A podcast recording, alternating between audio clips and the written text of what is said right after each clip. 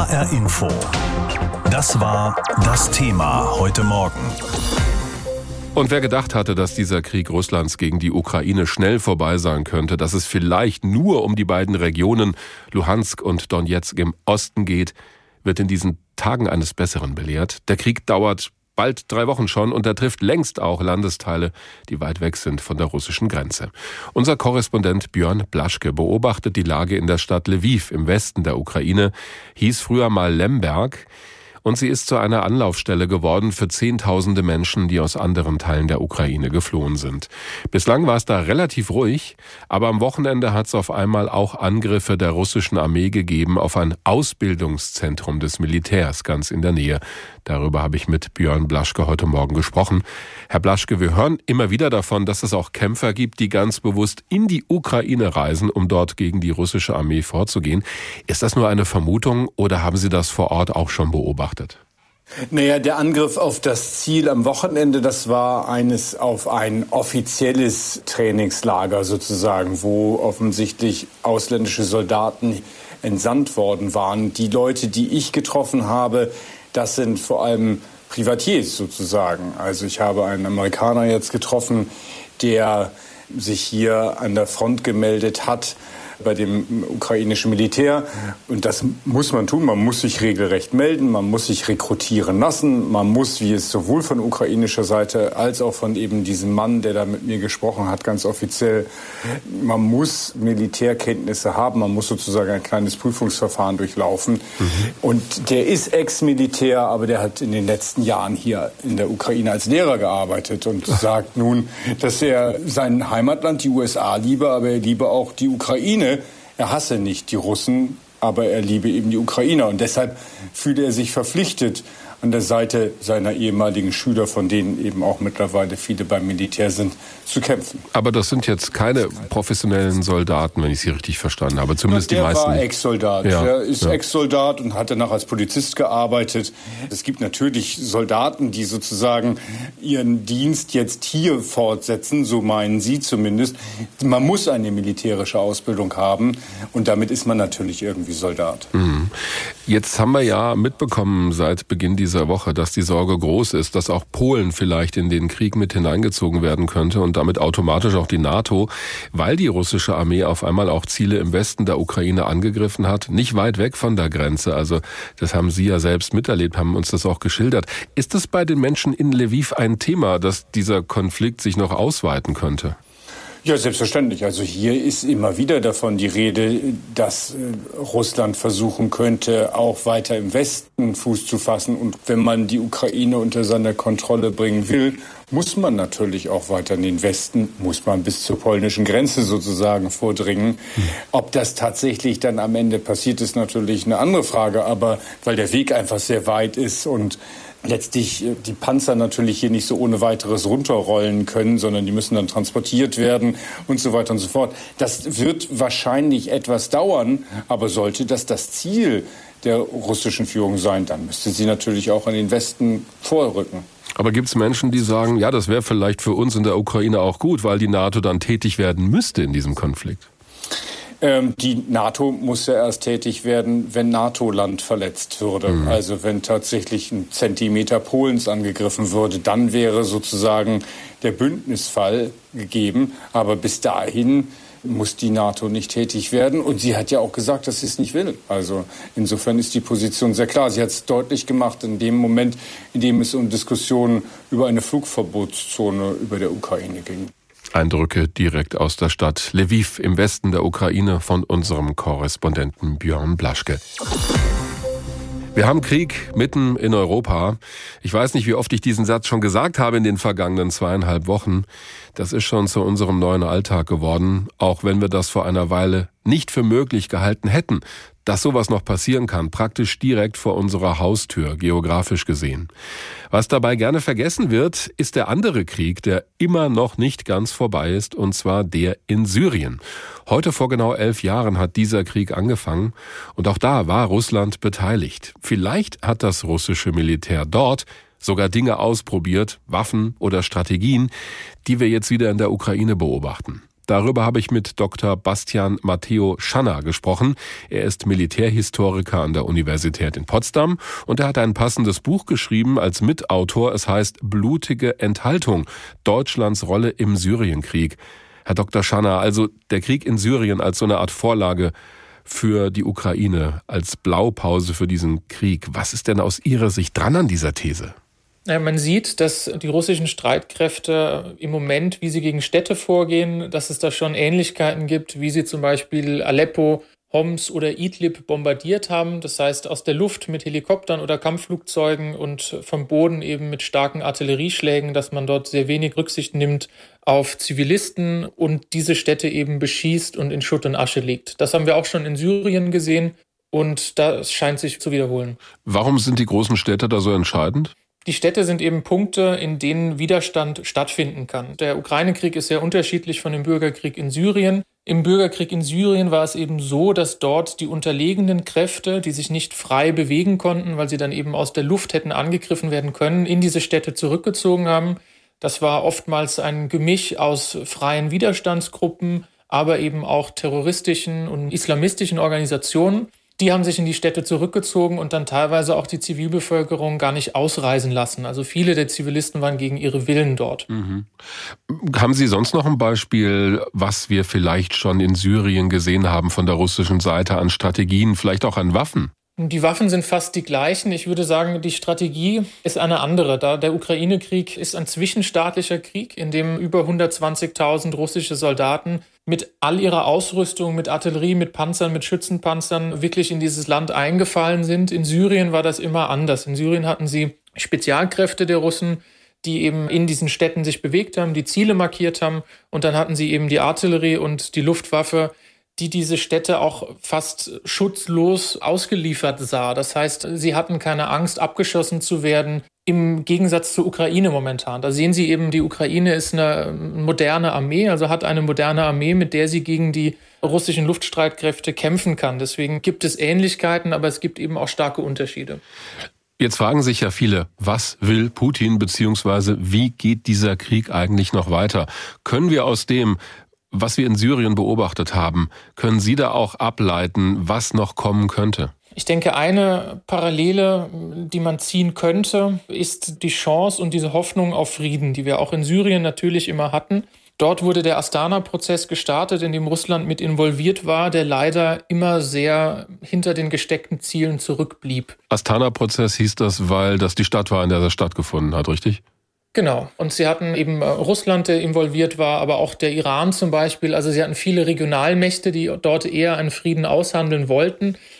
Das ist immer gescheitert, die Deeskalationszonen, die dort festgelegt wurden, also bestimmte Städte, wo man sagte, da bombardieren wir nicht mehr, dort ähm, können Zivilisten in Sicherheit unterkommen.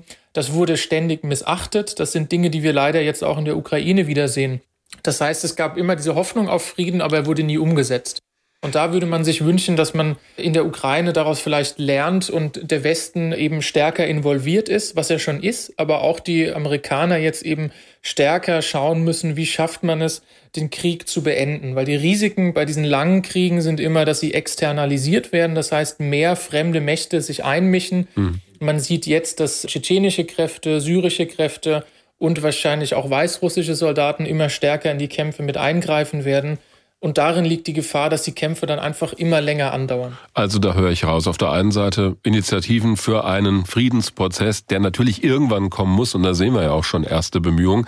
Aber auf der anderen Seite, und da würde ich gerne nochmal nachfragen, die NATO ist ja im Moment sehr zurückhaltend, wenn es darum geht, direkt einzugreifen in der Ukraine. Also auch die Flugverbotszone, die der Präsident der Ukraine immer wieder fordert, sagt die NATO kategorisch nein, weil eben die Angst existiert, dass dieser Krieg dann vollends außer Kontrolle gerät und vielleicht sogar Atomwaffen zum Einsatz kommen. Was sind denn aus Ihrer Sicht die politischen Kosten dieses Nicht-Einmischens, wenn wir es mal so formulieren wollen? Ich denke, hier ist auch ein Vergleich sinnvoll. In Syrien hätte man früher eingreifen können als Westen. Natürlich ist es immer eine Abwägungsentscheidung. Möchte man das machen? Was haben bisherige Interventionen des Westens im Nahen Osten wirklich an Erfolgen gebracht? Darüber könnten wir lange diskutieren. Die NATO kann oder auch die EU können in der Ukraine nicht eingreifen, wie Sie so richtig sagen, weil es eben einen direkten Krieg mit Russland und wahrscheinlich den Dritten Weltkrieg auslösen würde. Mhm. Darunter kann man allerdings weiterhin Waffen in die Ukraine schicken, Lebensmittel in die Ukraine schicken und zu versuchen, nicht nur auf Hoffnung der Verhandlungen zu setzen und sich sozusagen Putin auszuliefern, mal wieder, sondern eben zu sagen, wir liefern weiter Waffen, dass die Ukrainer sich weiterhin verteidigen können und wir tun alles, dass diese militärische Abschreckung auch der NATO weiter stärker wird. Und da sehen wir im Moment zum Glück die richtigen Signale. Um welches Ziel zu erreichen, dass man doch einen möglichst guten Friedensvertrag hinbekommt am Ende? Das Ziel muss sein, und es bestand von Anfang an meines Erachtens darin, die Ukraine als eigenständigen, unabhängigen Staat zu erhalten. Denken Sie an die ersten Tage zurück. Ich glaube, es ging uns allen so, dass wir wach wurden nach schlaflosen Nächten und alle dachten, steht Kiew noch, gibt es eine Ukraine noch? Und wenn man diese Entwicklung sieht, ist es, glaube ich, schon ein Erfolg, der auf der ähm, Widerstandsfähigkeit der Ukrainer beruht, dass es diesen Staat noch gibt. Es ist diese schwierige Balance, dass niemand sagen möchte, wir liefern uns Putin aus, aber zugleich darf man nicht einfach nur hoffen, man kann immer weiter kämpfen und immer weiter bestehen und hofft sozusagen auf eine Palastrevolution in Moskau. Die Einschätzung von Dr. Bastian Matthäus Schanner, Militärhistoriker an der Universität in Potsdam. Wir haben darüber gesprochen, ob man aus dem Vorgehen der russischen Armee in Syrien Rückschlüsse ziehen kann auf den Krieg in der Ukraine. Da ist es wieder, das Wort mit den beiden Pf-Lauten, die Impfpflicht gegen Corona. Ab heute gilt sie in ganz Deutschland, allerdings nur für alle, die in Gesundheitseinrichtungen arbeiten, in Pflegeheimen zum Beispiel. Das heißt jetzt aber nicht, dass ab heute auch alle ungeimpften Mitarbeiterinnen und Mitarbeiter in diesen Berufen auf einmal ein Arbeitsverbot bekommen.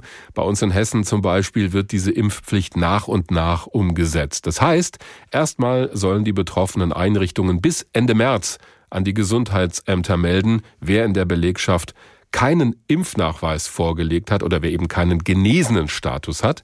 Diese Leute werden dann aufgefordert, das innerhalb von vier Wochen nachzureichen. Und wenn das nicht passiert, gibt's erst noch mal viel Beratung und Gespräche und ganz am Ende soll auch eine Geldstrafe drohen. Das Rote Kreuz des DRK in Hessen betreibt rund 70 Einrichtungen im Bereich der Pflege und der Altenbetreuung. Darüber habe ich mit Dorothea Grund-Ückert gesprochen. Die ist zuständig für den Bereich der Pflege im DRK Landesverband Hessen. Frau Grund-Ückert, haben Sie einen Überblick, wie viele Leute bei Ihrem Personal eigentlich noch nicht geimpft sind?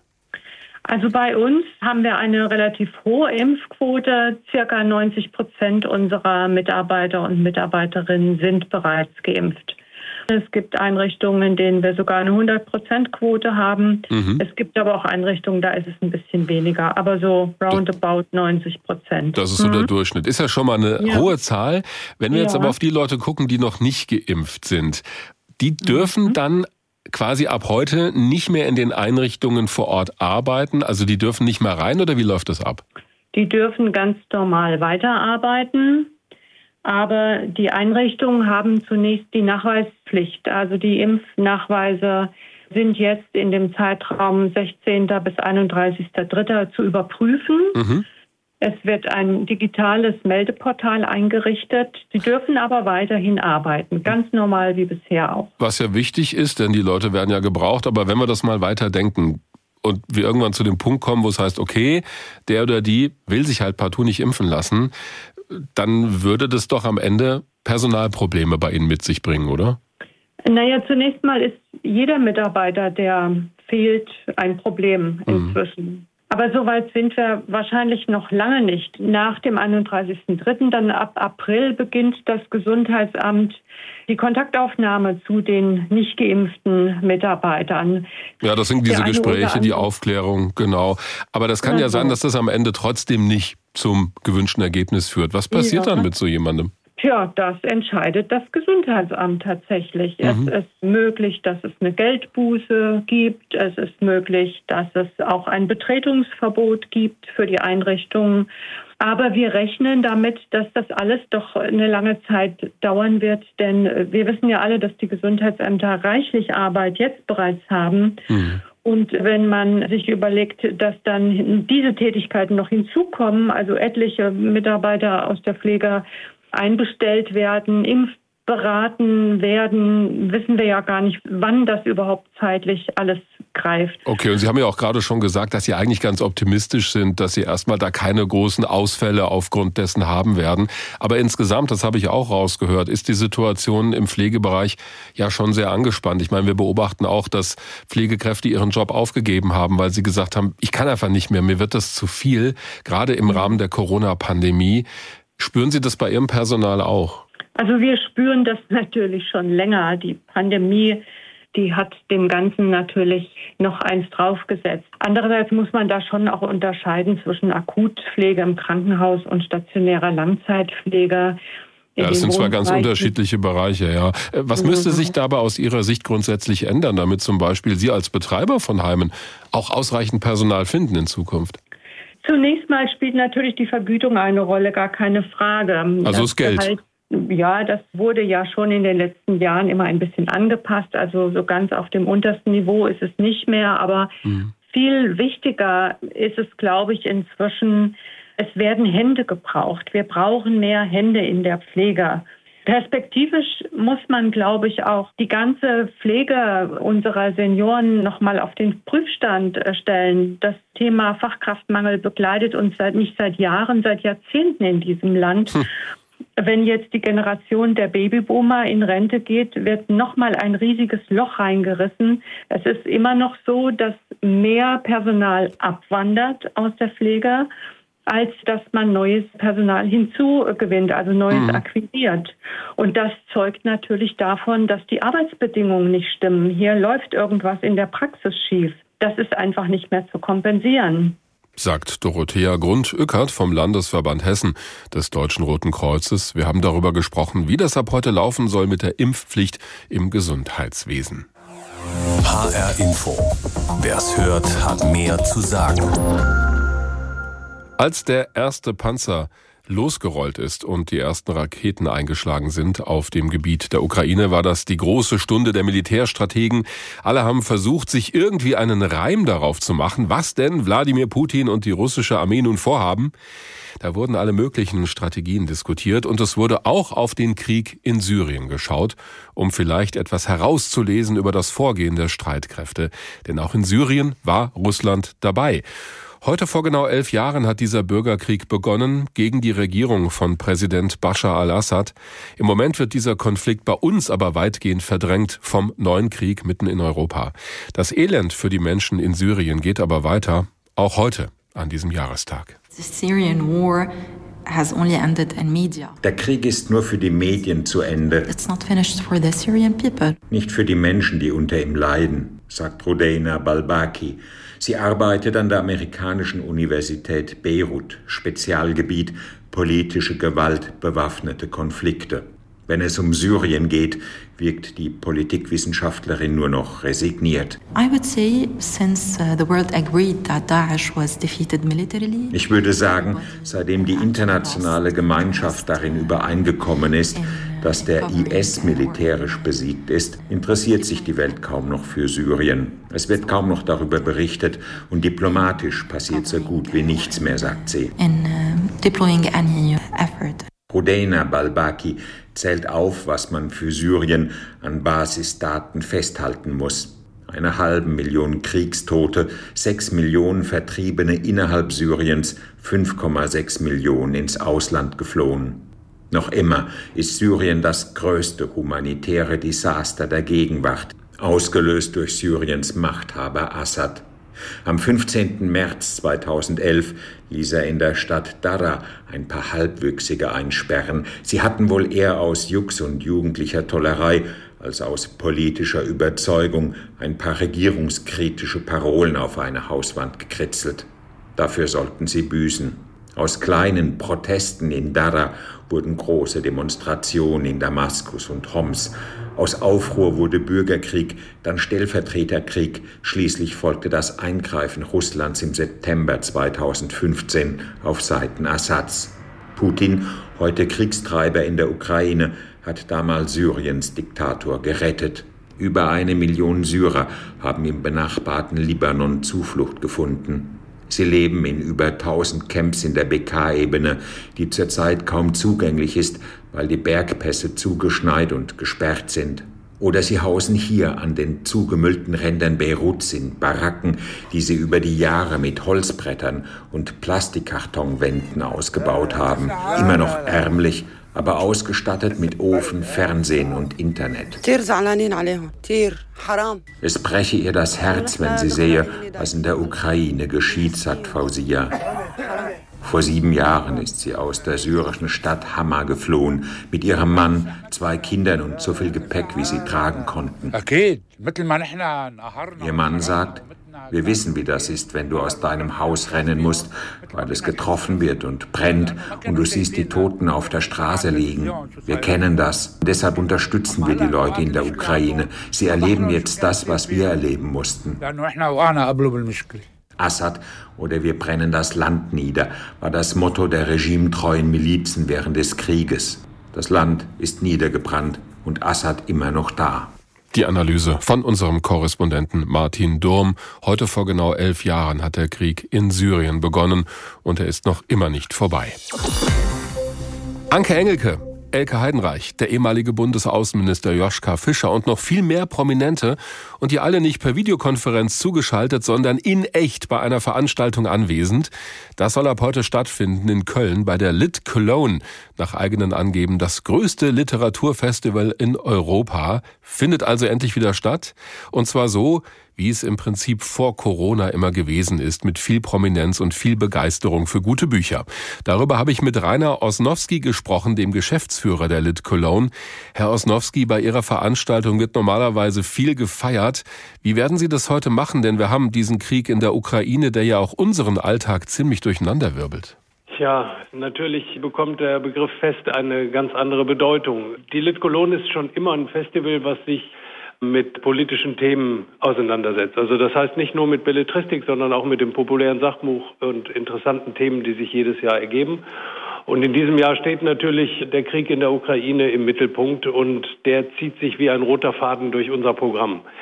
Wir fangen direkt zum Auftakt an mit einer großen Solidaritätsveranstaltung, und unter dem Motto Kein Krieg begegnen sich russische, ukrainische Autorinnen und Autoren, Musiker, aber auch Dennis Yüksel, der Präsident des PEN und der Schriftsteller Navid Kermani. Ja, der PEN, das äh, ist der internationale Literatur-Autorenverband, ne? so kann man es nennen. Genau. Und das ist eine Veranstaltung, die wird äh, sehr stark auch von äh, Spendern und Spenderinnen unterstützt. Die Autorinnen und Autoren kommen natürlich gratis. Es gibt viel Unterstützung. Es wird eine größere Summe an Spenden zusammenkommen und die gehen dann jeweils zur Hälfte an das PEN.